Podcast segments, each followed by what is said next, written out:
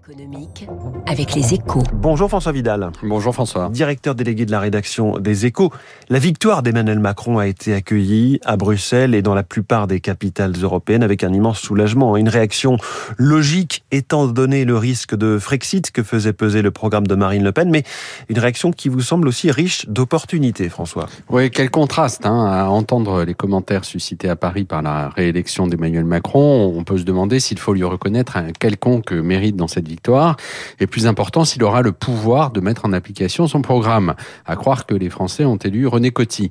C'est évidemment faux. Hein. S'il obtient une majorité à l'Assemblée, le nouvel élu aura les coups des franches. Et c'est bien l'analyse qui est faite en dehors de nos frontières, où, euh, vous l'avez dit, la tonalité est très différente. De Mario Draghi à Olaf Scholz, en passant par Ursula von der Leyen ou le néerlandais Mark Rutte, nos principaux partenaires se félicitent du nouveau bail accordé au chef de l'État, avec lequel ils comptent poursuivre l'approfondissement de la coopération européenne. D'autant que les dossiers ouverts à l'occasion de la présidence française sont assez nombreux.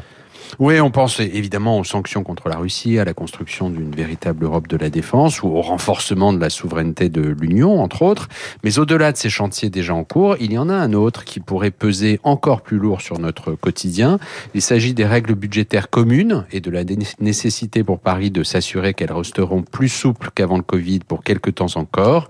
Face au double choc que représente le retour de l'inflation et le ralentissement économique qui en découle, la France a un besoin urgent de conserver des marges des marges de manœuvre budgétaires sous peine de devoir renouer avec la rigueur et qui, plus qu'un Emmanuel Macron renforcé au sein du Conseil européen par sa réélection, pourra en convaincre ses partenaires ses détracteurs feraient bien de s'en souvenir. Et merci François Vidal. La une de votre journal Les Échos ce matin. Les taux, la Chine, l'Ukraine, les inquiétudes montent. Il est 7h13. Ces inquiétudes, on les détaille dans une seconde avec mon invité. C'est la spécialiste des marchés euh, américains Virginie Robert. Elle est déjà dans le studio de Radio